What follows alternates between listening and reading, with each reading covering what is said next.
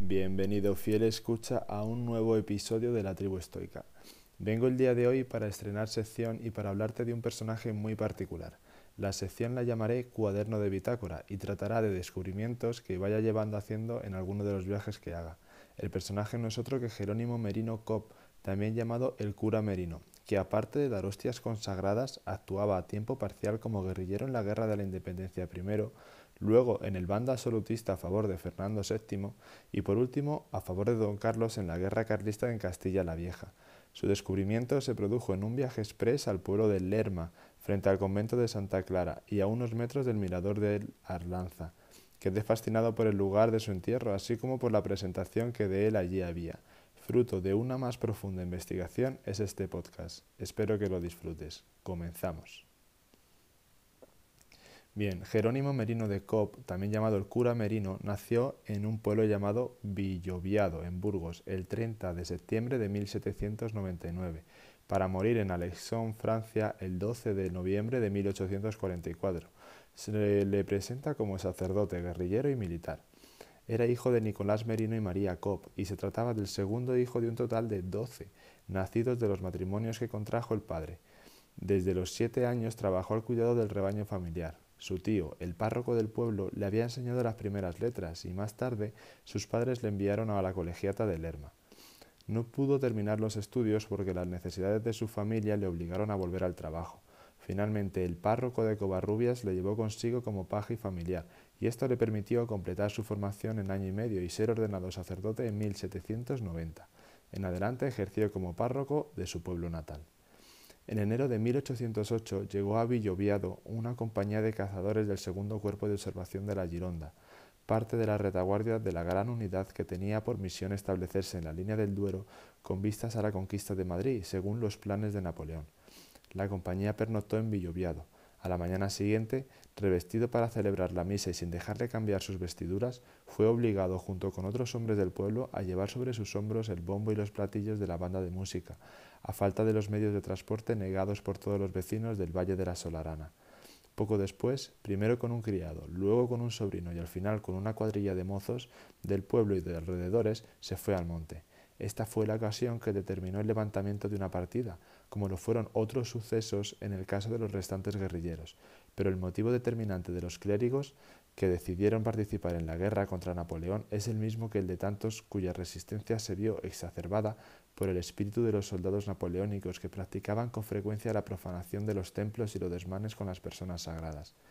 Hizo su aparición el 10 de agosto de 1808 atacando a combatientes aislados y continuó el frente continuó al frente de una partida de seis hombres que se emboscaban sin alejarse del terreno.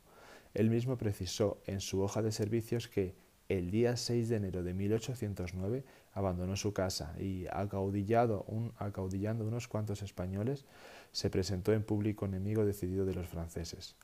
A fin de mes contaba con 20 hombres y algunas armas que le proporcionó Juan Martín Díez, el empecinado, con el que volveremos más adelante. La partida creció rápidamente y en mayo tuvo en la Junta Suprema Central la facultad de aumentarla, siendo nombrado comandante de ella con el título de la Cruz Roja.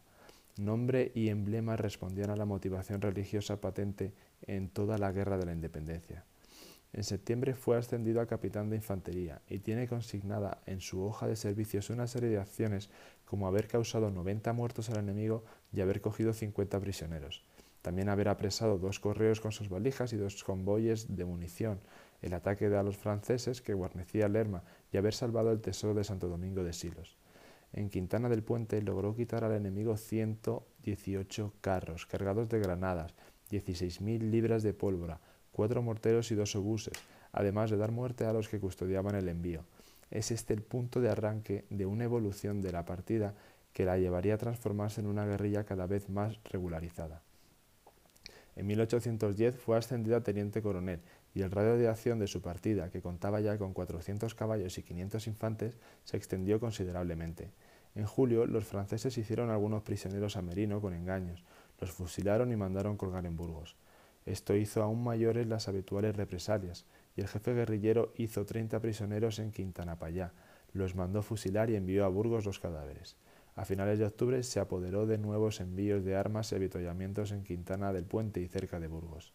En todo caso, nunca fue Merino acusado de crueldad hacia sus enemigos, mientras que se solía poner de relieve su caballerosidad y generosidad con los vencidos. Si se llegó a practicar la lucha total y sin cuartel, fue por reiterada iniciativa de los generales franceses que decretaron el fusilamiento en bloque de las juntas políticas y el suplicio de cuantos españoles formasen milicias o empleasen armas fuera de los ejércitos imperiales.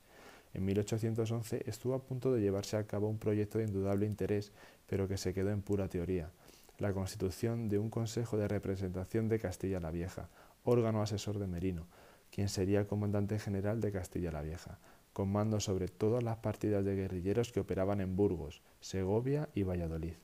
La idea provenía de un asesor llamado Bonifacio Gutiérrez, que había nombrado la Junta de Burgos para auxilio del cura Merino.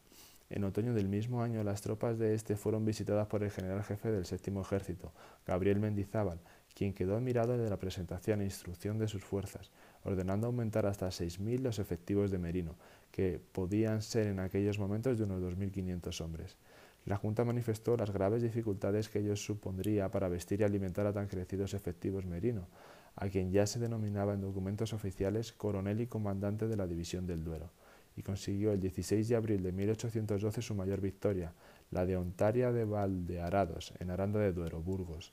Terminó la guerra como brigadier y con el cargo de gobernador y comandante militar de Burgos que le concedió Castaños, pero fue un nombramiento de breve duración, pues, a pesar de haber pedido mando militar a Fernando VII, éste le propuso como canónigo de la Catedral de Valencia.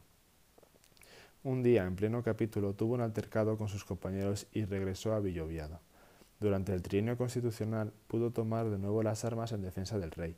Al frente de su partida se enfrentó, con suerte diversa, a Juan Martín en el empecinado, y prestó socorro a las tropas de Angulema y se movió por Burgos, Valladolid, Segovia, Ávila y Extremadura. Terminada la guerra fue nombrado mariscal de campo en Segovia, y tras diversas incidencias volvió al retiro de su pueblo natal, donde todo parecía haber terminado para él, a sus 64 años de edad, cuando murió Fernando VII. A primeros de octubre de 1833, los guerrilleros realistas Santos Ladrón e Ignacio Cuevillas pasaron por Villoviado y convencieron al cura Merino para que se sumara al levantamiento para defender los derechos del trono de Carlos María Isidro de Borbón. Fue designado capitán general de Castilla la Vieja y quedó al mando de una fuerza de 14 batallones, con más de 11.000 hombres. El 23 de octubre de 1833, Merino proclamó el bando de guerra desde su cuartel general en Sala de los Infantes y al día siguiente publicó la primera orden a sus jefes de batallón desde Aranda, donde pasó revista a tres brigadas de infantería, cuatro escuadrones y dos compañías de artillería. Cuando el coronel Tomás de Zumalacárregui fue nombrado jefe de las fuerzas carlistas en Navarra y Vascongadas, la guerra cambió de signo en el norte y cada vez parecía más favorable para la causa defendida por Merino. Este seguía siendo un guerrillero, no un militar y profesional, y tras las derrotas sufridas en algunas escaramuzas sostenidas durante estos meses, el mismo Zumalacárregui le recomendó que dividiera a sus hombres de cien en cien y se aplicase a hacer la guerra en tierra de Burgos, como siempre.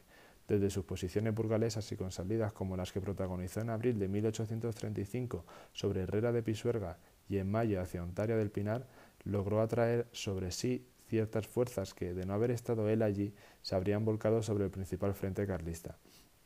Por estas fechas fue frecuente el contacto epistolar entre Zumalacárregui y Merino, quien se inclinaba por una incursión sobre Madrid aprovechando la base de operaciones que él estaba fortaleciendo en Castilla. Finalmente, Zumalacárregui atacó Bilbao, fue herido en el asedio y falleció el 24 de junio de 1835. Desde entonces, Merino fue consciente de lo difícil que sería su situación Intentó salidas en julio y agosto, pero el cerco se fue apretando a su alrededor. Por ello mandó llevar a Navarra sus escuadrones a caballo y, en los primeros días de 1836, pasó a Oñate, la corte carlista.